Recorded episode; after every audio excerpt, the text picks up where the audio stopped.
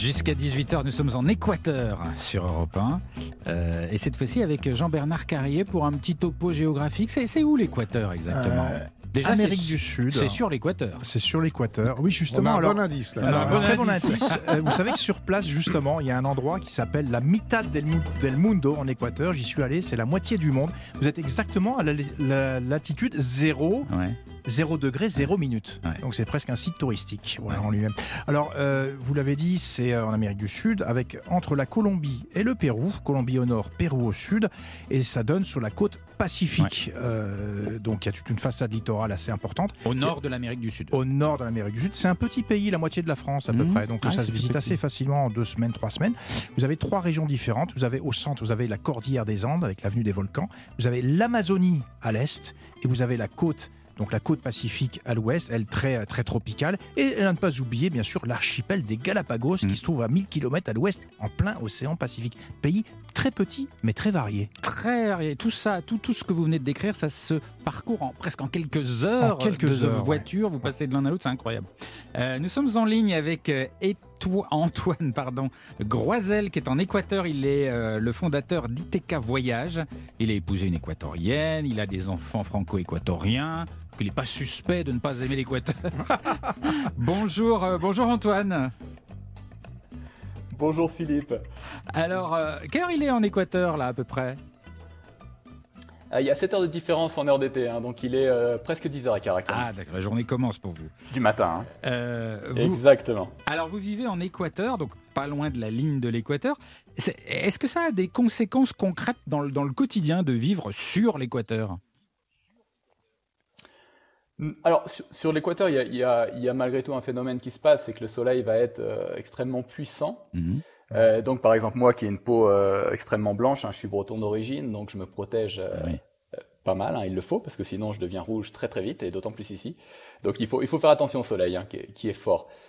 Mais l'équateur en soi n'a pas, n'a pas un impact très important. Hormis cela, c'est plus l'altitude lorsqu'on vit dans les Andes qui a un impact important. C'est un impact sur les saisons quand même. C'est un impact sur les saisons en soi, sur le climat en effet, parce que euh, vous, vous, vous n'avez pas euh, ce phénomène que nous pouvons connaître chez nous en Europe et en France, euh, avec euh, l'hiver, l'automne, euh, le printemps, l'été, avec des saisons très très marquées ici. Ici, c'est peu marqué. La saison toute l'année est presque identique. on a on, a des journées qui vont être presque équivalentes également toute l'année, hein. c'est-à-dire que le soleil se lève plus ou moins à 6h, 6h30 et mmh. euh, se couche à 6h30 du soir, 7h maximum. Et ça toute l'année. Il hein. n'y mmh. euh, a pas de perte de feuilles par exemple. Ici, on va pas voir les arbres sans feuilles nues. Euh, la, la, la, végétation reste plus ou moins identique toute l'année. Donc ça, c'est assez étonnant, en tout cas quand on vient d'un pays comme la France. Mais alors, le même temps toute l'année, le même soleil toute l'année, est-ce qu'on ne s'ennuie pas un peu? c'est quelque chose qui peut manquer quand on, est, quand on a vécu euh, son enfance en France. En tout cas, c'est vrai que moi j'aime bien par exemple le printemps particulièrement et l'automne aussi, les couleurs de l'automne. Ici, on ne l'a pas, mais bon, on a d'autres phénomènes. Euh, la lumière qui peut être très très intéressante ici, par exemple, notamment dans les Andes. Euh, donc voilà, il faut, il faut vivre avec ça et satisfaire de ce qu'on a.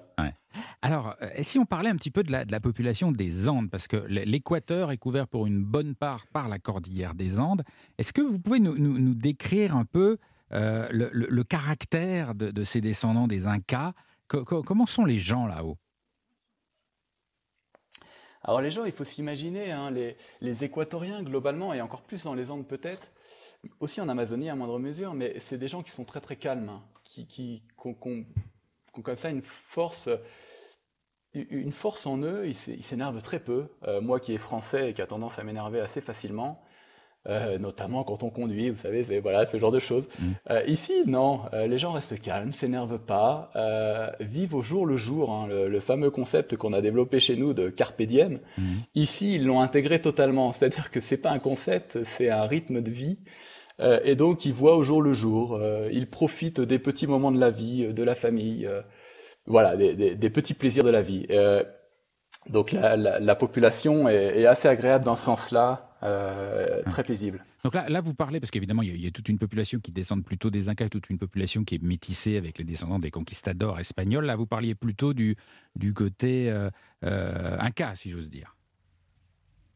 Je, parle du côté Inca, mais, euh, mais il, est, il est présent, même si ici, euh, il y, a, y, a des, y a des statistiques ethniques, hein, à la différence de la France, donc on sait exactement combien de pourcentage il y a d'indigènes, comme on dit ici, euh, combien de pourcentage de métis, hein, descendants d'Espagnols, comme vous l'avez dit, des, des conquistadors. donc, donc oui, je parlais essentiellement de cette population Inca, mais malgré tout, la différence parfois entre cette population qui se dit indigène et cette population qui se dit métisse est pas très nette. On va avoir dans les villes beaucoup de faciès euh, indigènes, même s'ils se considèrent comme métis. Ma femme, par exemple, fait partie de ces gens-là. Elle est née dans une petite ville au sud de Quito. Donc elle va se considérer comme métisse. Mais clairement, si vous la voyez, euh, vous n'allez jamais vous dire qu'elle a une descendance espagnole. C'est impossible. Euh, là, le faciès clairement indigène. Le, on, est euh, très très haut hein, dans ce pays, très souvent. On est euh, par exemple à Quito à 2800 mètres. C'est une altitude où chez nous il y, a, des glaciers et des pics acérés. Là, c'est juste l'altitude ah. ordinaire. il y a des volcans partout qui grimpent à plus de, 6200 mètres. Est-ce que les, les, gens vivent, parce que beaucoup de ces volcans sont actifs, est-ce qu'il y a une, une crainte des volcans? Comment ça se passe? Alors absolument, absolument pas. C'est assez étrange, mais en effet, c'est une terre uniquement volcanique en Équateur, à la différence du Pérou par exemple. Hein.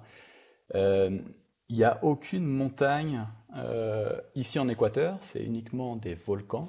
Et donc en effet, certains sont actifs. Et la, la population euh, le vit très sereinement, à l'image de de, ce que je vous racontais tout à l'heure, hein, de cette notion de carpe diem qui est très très intégrée mmh. ici il, considère que le volcan est là. Euh, c'est en effet ça, un danger possible, en tout cas dans, certains cas, si le volcan est proche euh, d'une ville, par exemple. Hein. Mais bah, c'est comme ça. Euh, nous vivons avec et nous verrons bien ce qui se passe. S'il doit exploser, il explose. S'il n'explose pas, bah, tant mieux. Euh, et l'avantage, c'est que ça donne une terre euh, très riche, en tout cas, pour, euh, pour planter. Oui, parce que, pour que tout pousse. C'est vrai que les versants des volcans sont souvent très, très fertiles.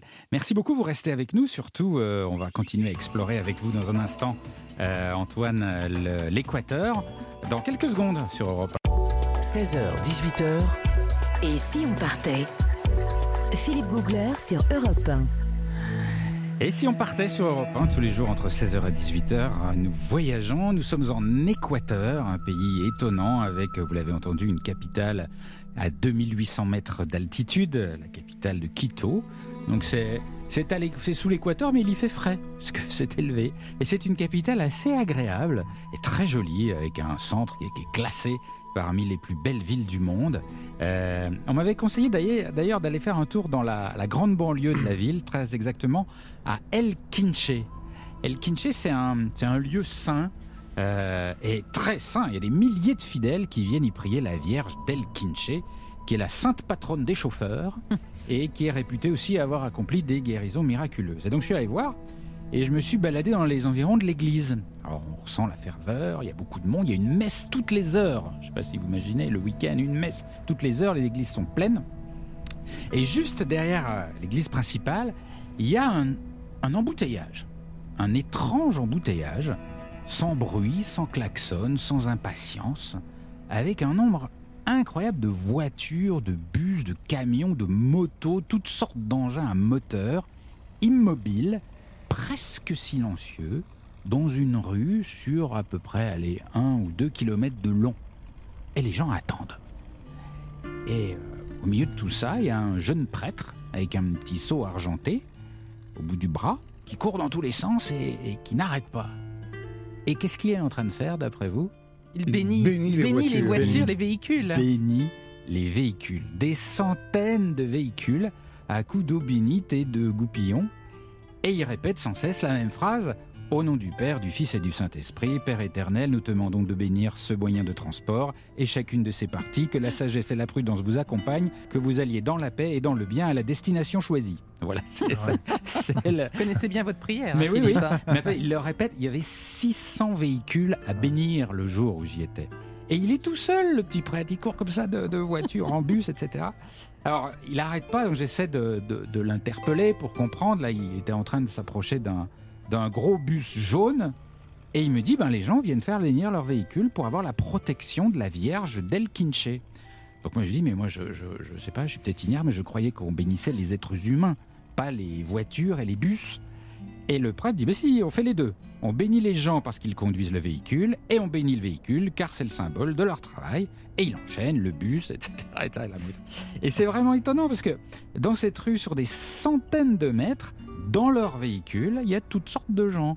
Vous avez des, familles, des motards, des conducteurs d'autobus, et la plupart attendent très très longtemps, tout ça dans un calme absolu. Et euh, alors il y avait un automobiliste qui était là avec un euh, dernier cri, flambant neuf, et il m'a montré qu'il avait encore même pas eu le temps d'enlever toutes les étiquettes sur sa voiture neuve, parce que dès qu'il en a pris possession, hop, il fallait immédiatement aller la bénir. Il n'était pas question de rouler une seconde, ou enfin, dix secondes disons, sans la protection de, la Vierge. Et puis il y avait aussi un énorme autobus et donc là, je, demande au conducteur de l'autobus, qu'est-ce qui vous envoie faire bénir ce bus? Est-ce que c'est la compagnie de bus ou est-ce que vous y venez de votre propre chef? Euh, Et le chauffeur me répond, ah non, non, non, mais c'est pas la compagnie, c'est moi. Je suis venu en dehors de mes heures de travail, c'est une question de dévotion. C'est une question de responsabilité même, pour protéger les passagers. Voilà. Et donc, c'est très étonnant. Et c'est une foi très touchante, très simple. On vient demander la, la protection de la Vierge, voilà, c'est tout, c'est pas compliqué. L'Équateur est un pays principalement catholique et on y est très très pratiquant. Et est-ce que vous avez les statistiques de la sécurité routière Est-ce que ça marche J'ai peur qu'elles soient pas très bonnes. Philippe, en tout cas, vous, êtes très porté sur la bénédiction et la protection aujourd'hui. Oui, oui. Nous sommes avec euh, Antoine Grouazel en ligne depuis euh, l'Équateur, fondateur euh, d'ITK Voyage. Euh, alors, euh, Antoine, il y a en Équateur, font partie du pays les îles Galapagos. Et ça, c'est un endroit incroyable, incroyablement protégé, qui est formidable pour observer la nature. C'est tellement protégé que les animaux n'ont pas peur des hommes là-bas. Parlez-moi de, cet endroit, Antoine. Ouais, les Galapagos, c'est un endroit extraordinaire. Hein. Moi, la première fois que j'y suis allé, euh, j'ai été euh, complètement bluffé. Alors, c'est classé UNESCO, hein, donc c'est totalement protégé. C'est un parc national ici euh, qui appartient à l'Équateur, avec une autonomie un petit peu, un petit peu spéciale. Euh, et, et, en effet, le, quand, quand, on s'y rentre, quand, quand, on arrive au Galapagos, on, on, se rend compte très très vite d'une chose, c'est que les animaux sont là. Euh, la terre appartient à la faune locale et pas à l'homme.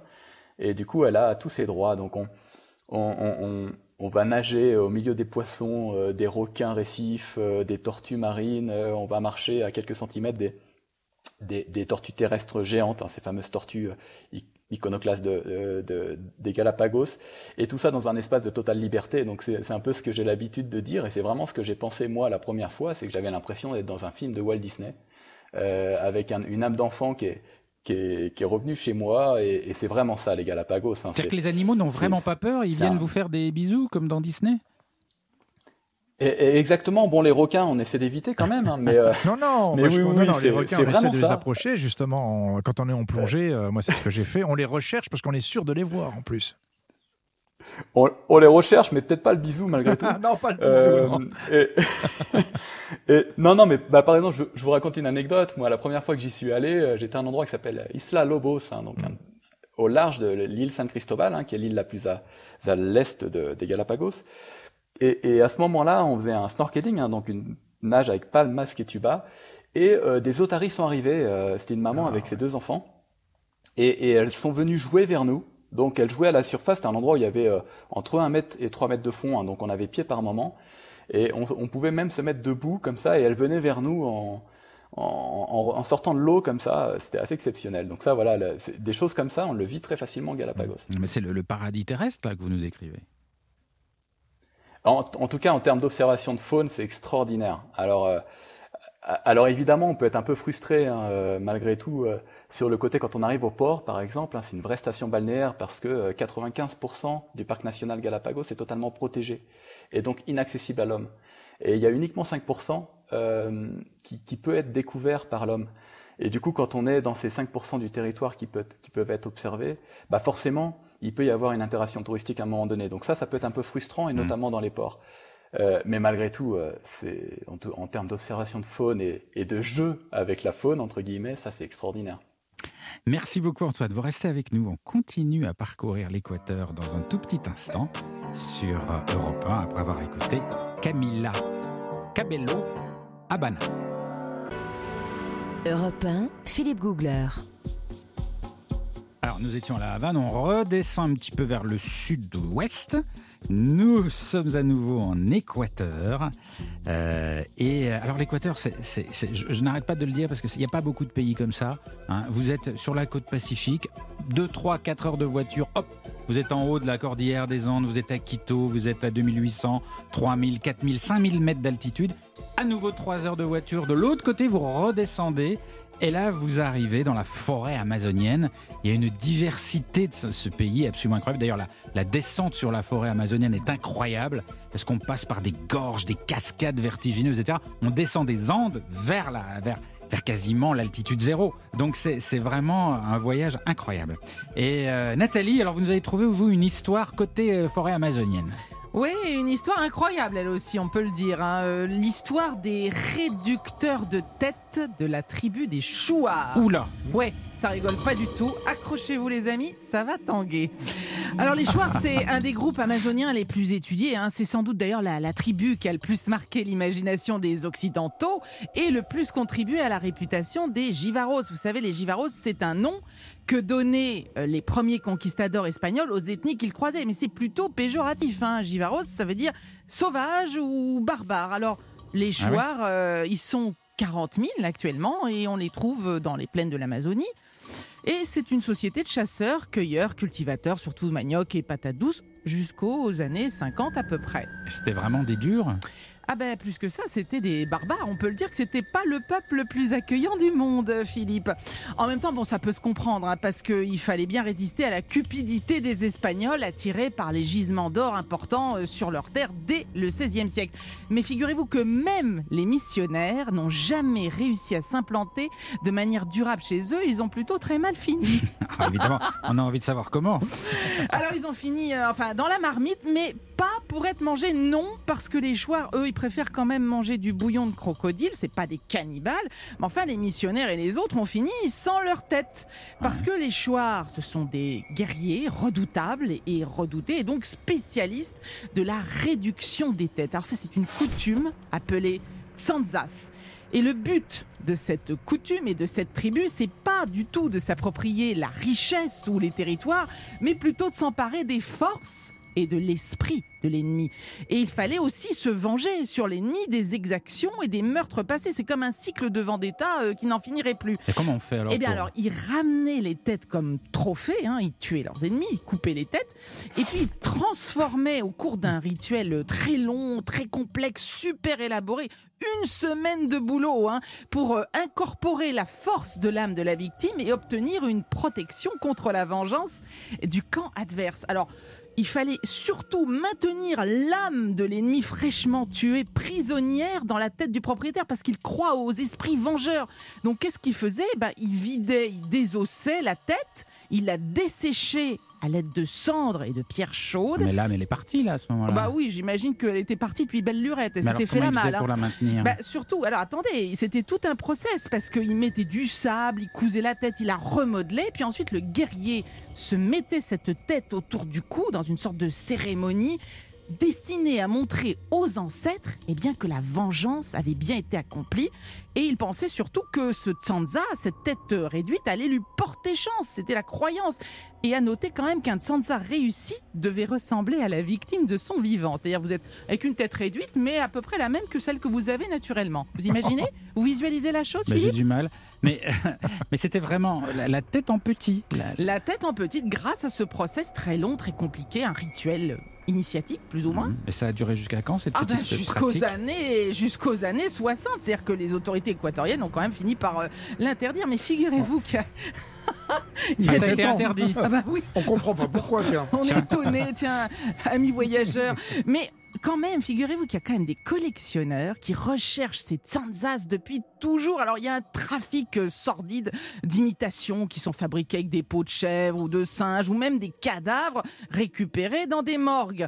Et les tsanzas authentiques les plus recherchés sont, vous devinez, celles des blancs. Ah. Elles sont noircies, mais on peut quand même les reconnaître à leur moustache hautement respectée. C'est les plus recherchés par les collectionneurs ah actuellement. je ne sais pas si Olivier, pour sa déco, euh, rechercherait une tête réduite. Petite sensas de Philippe Googler. je ne suis, pas votre ami. Mais votre âme, qu'est-ce qu'elle deviendrait resterait Qu'est-ce que vous allez faire avec mon âme Je m'en nourrirai. Autour du cou. Faites peur. Nous sommes avec euh, Antoine Groizel. Euh, en direct depuis Quito, en Équateur. Euh, alors l'Amazonie, il y a toujours des, ethnies qui vivent dans la forêt.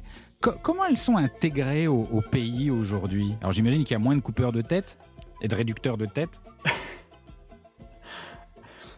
malheureusement ou heureusement, oui, il y a moins de coupeurs de tête. Malheureusement.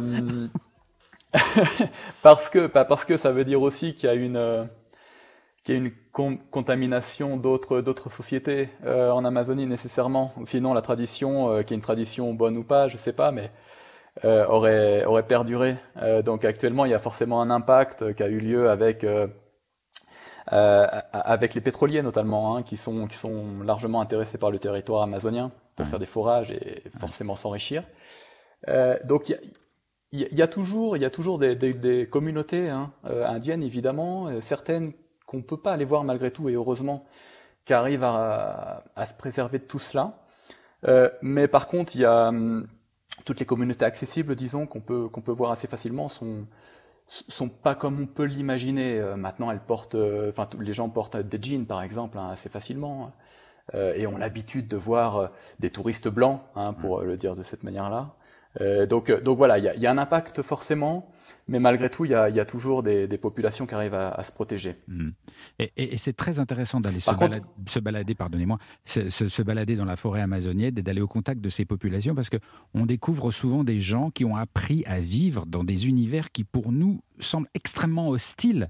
Parce que la forêt amazonienne, c'est pas drôle. Il y a des insectes, il y a des épines, c'est dangereux, etc. Et ces gens vivent là au milieu, comme nous on vit au milieu des, voitures et des rues où il y a de la circulation. Vous voyez, nous, on se débrouille, on n'a pas peur des voitures tous les jours. Ben, c'est ce qu'ils vous répondent en disant Mais nous, en ville, on aurait peur.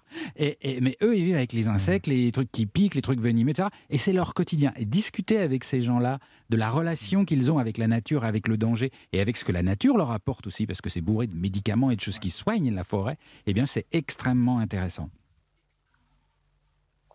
Merci. Euh, c'est tout à fait vrai. Je, voulais, je, voulais, juste rajouter sur le, sur le peuple guerrier des Chouars. Euh, en Équateur, en tout cas, le peuple le plus guerrier sont les, et, le peuple Waorani. Et pour preuve, hein, il y a un an et demi, ils ont exterminé une communauté quichua hein, qui vivait euh, euh, proche de leurs frontières, euh, disons, hein, en forêt amazonienne. Donc, pour vous dire qu'il y a encore des communautés qui sont totalement isolées, auxquelles on n'a pas accès, euh, mais qui encore combattent leur territoire et cherchent à s'étendre encore. Donc, vous voyez le quelque chose de, pour nous qui est, qui est plus du tout présent dans ah nos sociétés, bah, c'est encore présent en Amazonie euh, d'Équateur en tout cas et dans d'autres parties d'Amazonie. Ah oui, on n'imagine pas ça, ouais. D'accord.